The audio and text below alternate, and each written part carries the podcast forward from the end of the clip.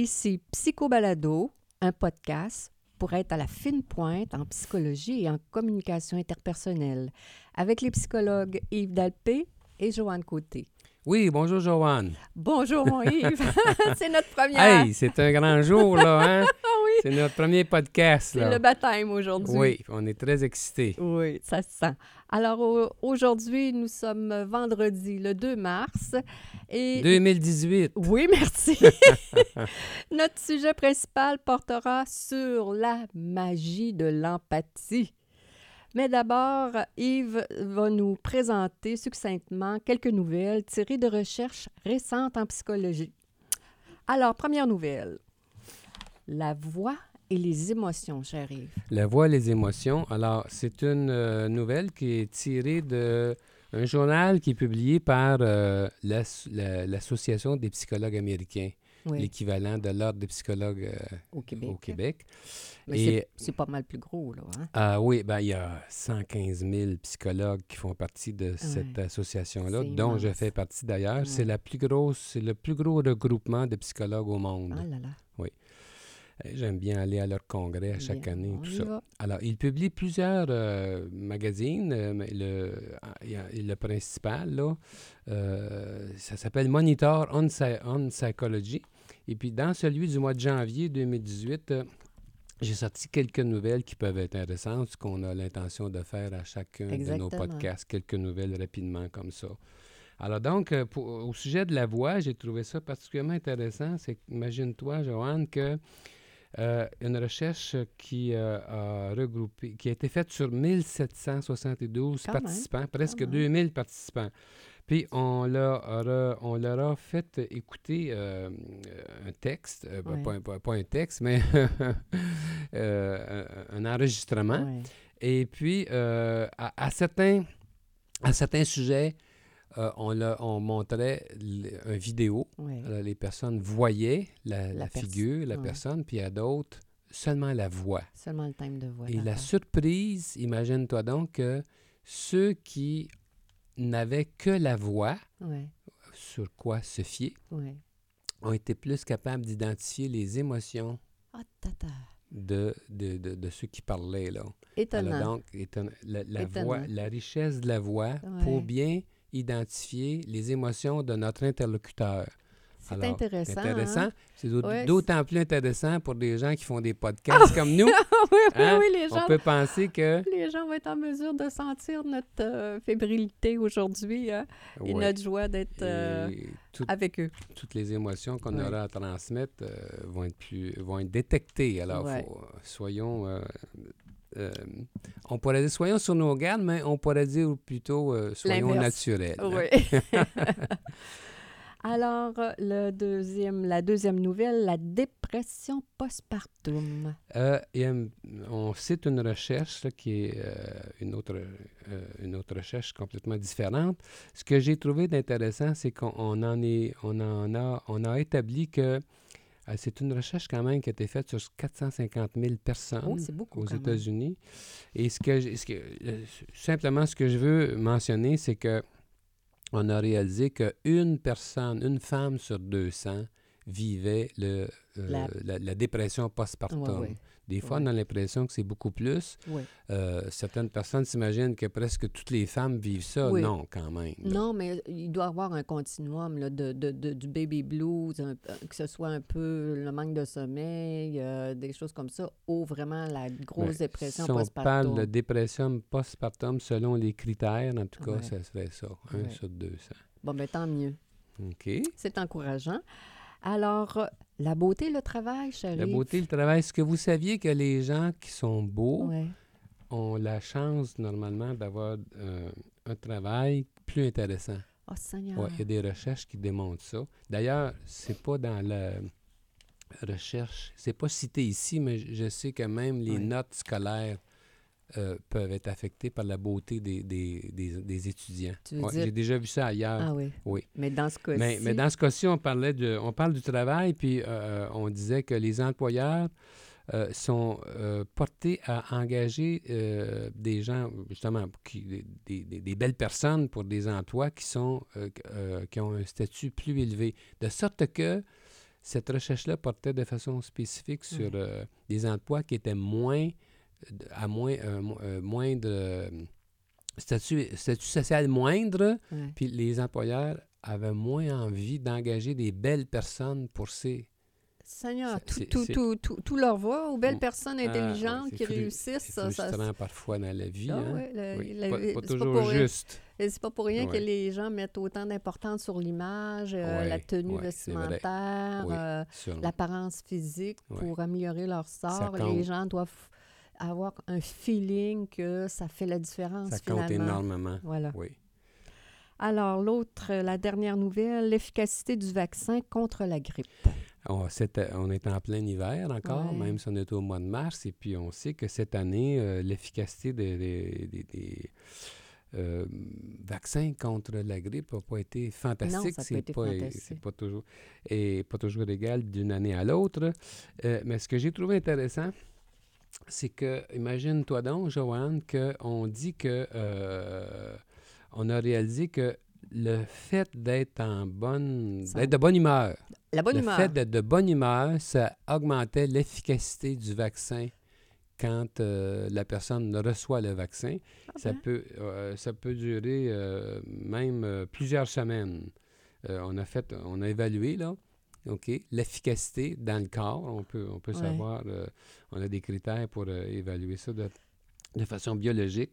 Et 16 semaines après avoir reçu le vaccin, les gens qui étaient plus de bonne humeur au moment où est-ce qu'ils ont reçu le vaccin, eh bien, ils avaient plus d'anticorps. Ah ça avait ben, fonctionné mieux pour eux. Pour, ça a euh, du sens quand on y réfléchit que toute la question du bonheur individuel versus le système immunitaire, puis quand tu ajoutes à ça un vaccin qui va te protéger contre la grippe, qui- soit encore plus puissant, ça, ça se tient dans ma tête, moi.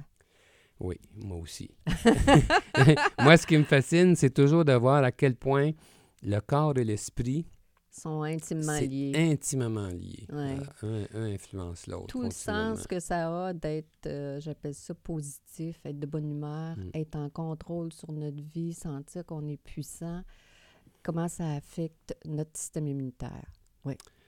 Alors, On passe on au va sujet passer au sujet principal de notre euh, de premier notre podcast. rencontre aujourd'hui. Alors, la magie de l'empathie. C'est pas par hasard hein, qu'on a choisi l'empathie comme le premier, le premier sujet. Non, c'est pas par C'est- hasard. c'est- peut-être ce qui est de plus important dans les relations interpersonnelles. Exactement, Et, euh, exactement. et pour- Les- et, et pourtant, Et pourtant, c'est pas enseigné en première année, tout ça. Hein? C'est pas tout le monde qui a la chance d'être dans un environnement familial qui, qui valorise la capacité qu'on a à se mettre dans les souliers de l'autre.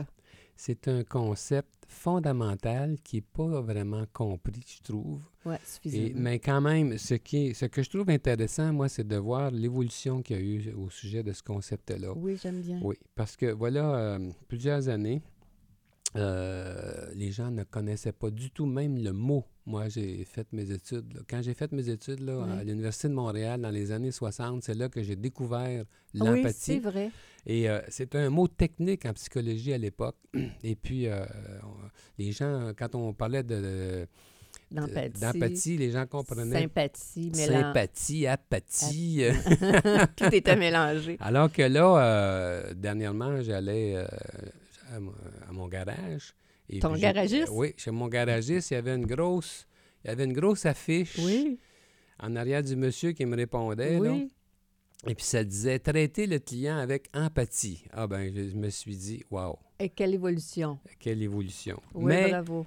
euh, toutefois, euh, le, le- le thème n'est pas compris plus qu'il faut, puis surtout pas appliqué tant que ça. C'est très difficile d'être empathique en réalité. Oui, mais surtout Oui. quand on est, euh, comment dire, tendu, fatigué. euh, Ah, même quand on est de bonne humeur. C'est pas tout le monde. pas que c'est plus non, difficile? Non, mais je veux dire, en général, c'est un concept qui est pas. c'est comme Cal, Carl Rogers a Oui. dit, c'est lui qui a propagé cette, euh, cette, cette affaire-là, cette Oui. attitude-là, surtout. Avec- euh, C'est un des plus grands psychologues du 20e siècle. Mm. C'est lui qui avait promu cette attitude empathique. Ouais.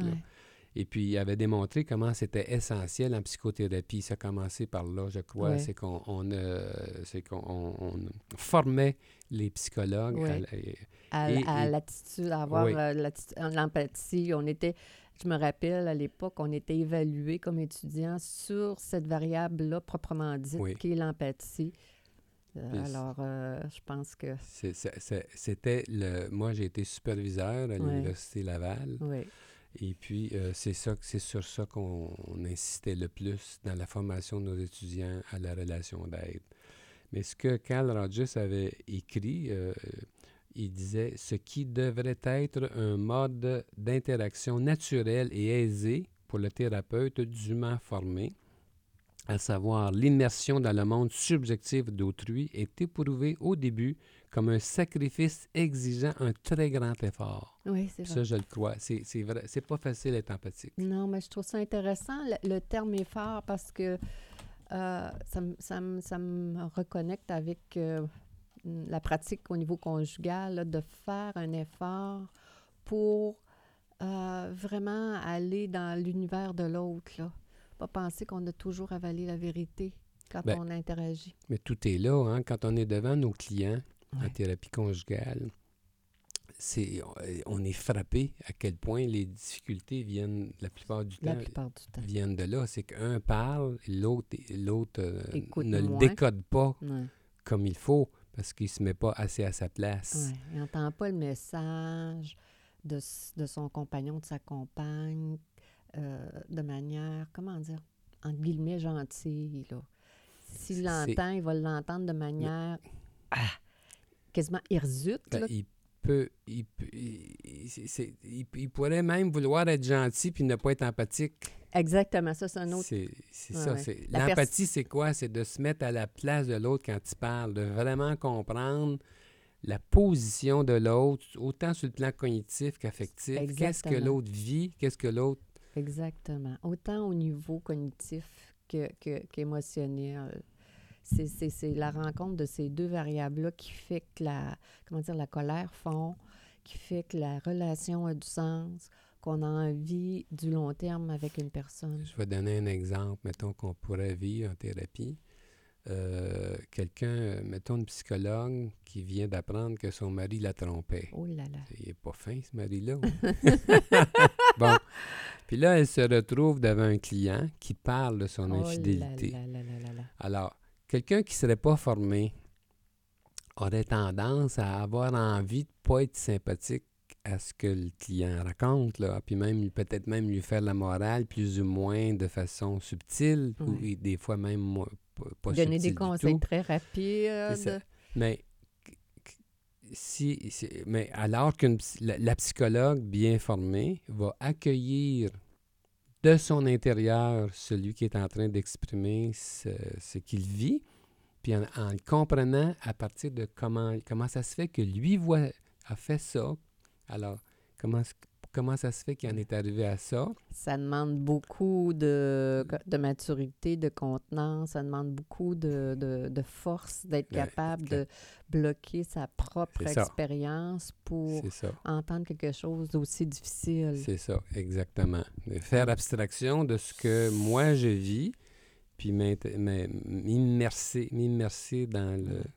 Mais tu as donné un exemple qui, qui était franchement difficile. Mais, Oui, mais on, on voit ça continuellement. C'est-à-dire qu'on part de notre chaîne de référence, puis on juge tout le monde autour, là.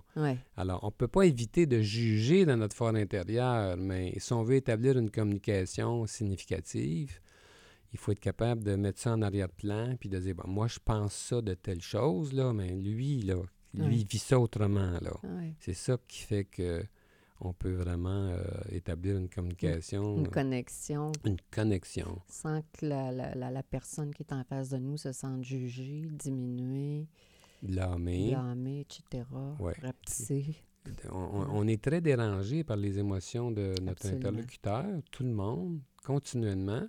Et puis, c'est tentant de réagir défensivement, soit en donnant des conseils ou euh, en, calmant la personne euh, si elle est émue.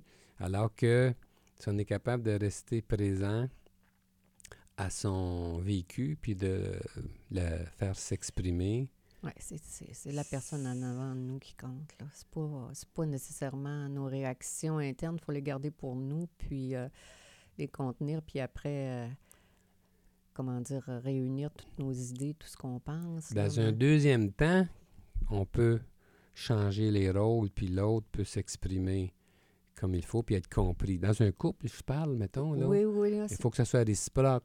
Non, non, là, c'est pas ça que je disais. Comme psychologue, d'accueillir l'émotion de nos clients, de nos, nos la vraie personne qui est en face de moi, qui s'exprime, qui est dans un malaise, dans, dans quelque chose de très difficile, c'est d'écouter, au fond, là, c'est pas facile. C'est ça qui est mon idée, d'écouter de contenir nos réactions internes, qu'on soit psychologue, qu'on soit conjoint, qu'on soit mère de famille, qu'on soit ami, c'est pas si facile. Employeur, employé. Exactement, exactement. C'est une, une attitude, euh, une aptitude qui est pas si simple que ça. Non. Tout à l'heure, je disais, c'est de valeur qu'on n'enseigne pas ça euh, dès les premières années à l'école, de, de, faire des, des, comment dire, des d'avoir de la formation là-dessus. Ça devrait. Ça devrait, ça, changerait le monde, hein? après 10 ans, après 20 ans. Oui, c'est une notion tellement importante. C'est que ça touche beaucoup à la connexion. Hein? Exactement, la connexion, la, quand on se sent compris, on est en mesure de, comment dire, d'accueillir les conseils ou les recommandations des gens qui ont qu'on évalue qui ont un bon jugement, hmm. puis qui veulent nous faire réfléchir, agir autrement, qui veulent nous donner du, comment dire, de la puissance. Puis quand, euh, quand on est en, surtout quand on est en conflit, là, qu'on est en dispute, mettons, dans quelqu'un qui est capable de utiliser cette attitude-là, il peut faire des miracles. Là, ah, ben c'est sûr. C'est sûr que ça change tout. Là. On est en train de s'obstiner, puis chacun veut absolument euh, avoir raison. avoir raison. Mais là, si on se dit, bon, attends un peu, là, qu'est-ce, si, si on se fait, des fois, on le fait en des fois, je fais ça en thérapie euh, euh, comme exercice. Je propose à mes clients euh, cet exercice-là. Bon, attends un peu, là, qu'est-ce qu'il dit exactement? Comment tu le dirais dans tes mots, ce qu'elle est en train de te communiquer? Puis là, ça change. C'est vraiment surprenant comme ça change vite le ton. Ah ouais?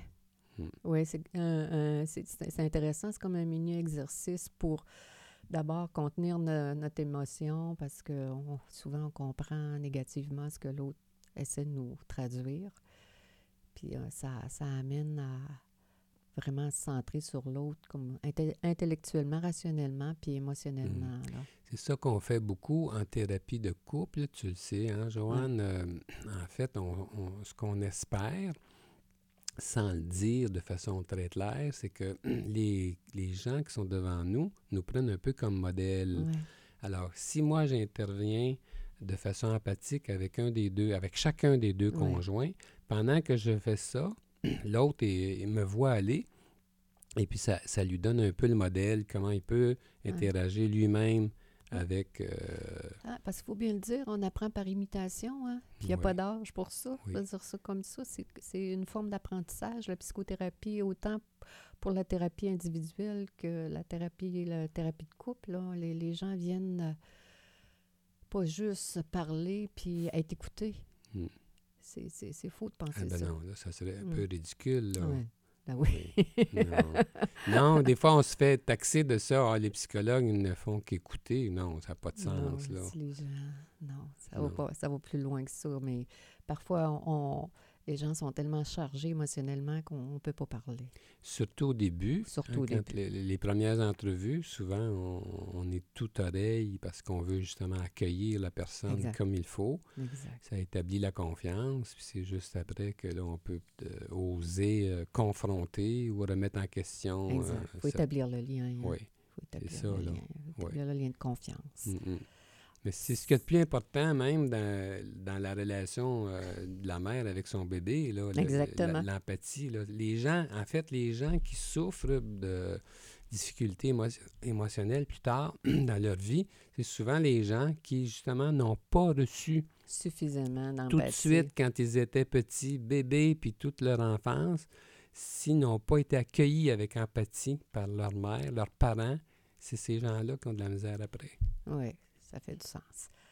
Et quel sujet on pourrait euh, en parler euh, longuement, longuement, longuement de l'empathie? Euh, on, a plusieurs, comment dire, on aimerait tellement que ce concept-là, qu'on entend de plus en plus à, la radio, à la télé, comme tu disais, jusque chez ton garagiste, là, que tu, tu l'as lu, puis ça, nous a fait sourire comment, comment ce thème-là a, évolué au cours des, dernières années. Puis on est bien fiers de l'évolution de notre société. Puis euh, on espère que ça va encore s'améliorer pour que les gens puissent être encore mieux dans leur peau, comme on dit. Une façon de le faire de façon concrète, des fois, les gens ont besoin de savoir comment je peux faire pour être plus empathique. On peut s'entraîner tout simplement à répéter ce que la personne vient de nous dire dans nos termes, dans nos mots. Nos propres termes. Oui, c'est une. Euh, puis euh, aller chercher l'essentiel de l'émotion que la personne vient de nous euh, communiquer. L'émotion et l'idée. C'est ça. C'est. Ben, autrement dit, Joanne, ce que tu viens de me, autrement dit, ce que tu viens de me dire, ça, ça te rend triste. On va chercher l'émotion, on miroite, on fait un miroir, hum. on se pratique à ça. Là. Souvent, c'est une, une façon de, se, de s'habituer, de, de, de découvrir euh, phase numéro l'empathie. Phase numéro un. Pendant que la personne parle, on peut se questionner qu'est-ce que, quelle est son émotion, qu'est-ce qui domine? Alors, je peux te refléter. Autrement dit, euh, t'es fâché. Euh, t'es fâché de ça, là. Euh, ce sujet-là te fâche, ou ça te rend heureuse, ou si j'ai bien compris ça t'inquiète. Et puis, euh, on va chercher, on nomme l'émotion. Et ça, ça c'est une, façon qui facilite le, le, contact. Ça démontre, ça démontre qu'on est dans l'empathie. qu'on est, est connecté. Ouais, c'est vrai que c'est dur d'être empathique la plupart du temps. On est, parler peut-être pour moi, des fois dans ma tête, des fois dans mes idées, dans mes, mes devoirs, les choses à faire. Puis quand on on, est ensemble, puis de vraiment... Des fois, je dis, euh, on ferait pas ça à de la visite à la maison. Hein? Il y a des couples parfois qui rentrent à la maison, qui se saluent même pas, qui se donnent pas un petit bisou, qui n'ont pas d'accueil euh, suffisant. Euh, donc, de connexion, dans, faire la preuve à l'autre qu'on est content qu'il soit là. là hein? Absolument. On ferait pas ça de la visite, mais pas se prendre pour acquis chers, auditeurs et chères auditrices. Alors ben, là-dessus... J'espère que tu ne me prends pas pour acquis. Non, mais... non, je me sens pas prise pour acquise non plus, 24 euh, heures sur 24. Non, non, non. Des fois, quand tu es, es, dans, préoccupé par tes choses et moi par les miennes, on peut pas toujours connecter, mais je sais bien que c'est parce que tu as des choses à faire, puis je t'en veux pas pour ça. J'espère bien. Alors, on, c'est, on a fait le tour, là, finalement, de, de, de notre, euh, notre thème aujourd'hui. Alors, on... On a fait le tour pour le temps qu'on voulait y consacrer. Alors, euh, c'est sûr, qu'on pourrait euh, en parler des heures de temps, mais c'est une... On, on, voudrait que les podcasts durent environ 20-25 minutes chaque semaine. Alors, on essaie d'entrer dans ce cadre-là. Évidemment. Euh, donc, euh, on peut fermer ce premier podcast. Oui, euh, C'était Psycho Balado avec les psychologues Joanne Côté et Yves Dalpé. Nous vous souhaitons une belle semaine. Nous serons de retour la semaine prochaine, vendredi le 9, mars. Euh, pour plus d'informations, vous pouvez consulter notre site web si vous voulez savoir un peu euh, qui nous sommes, qui, nous sommes, qui est-ce qui vous parle. Euh, vous trouverez ça dans le www.dalpecoté.com. Oui. Alors, au plaisir. Au plaisir. à la semaine prochaine. À la semaine prochaine.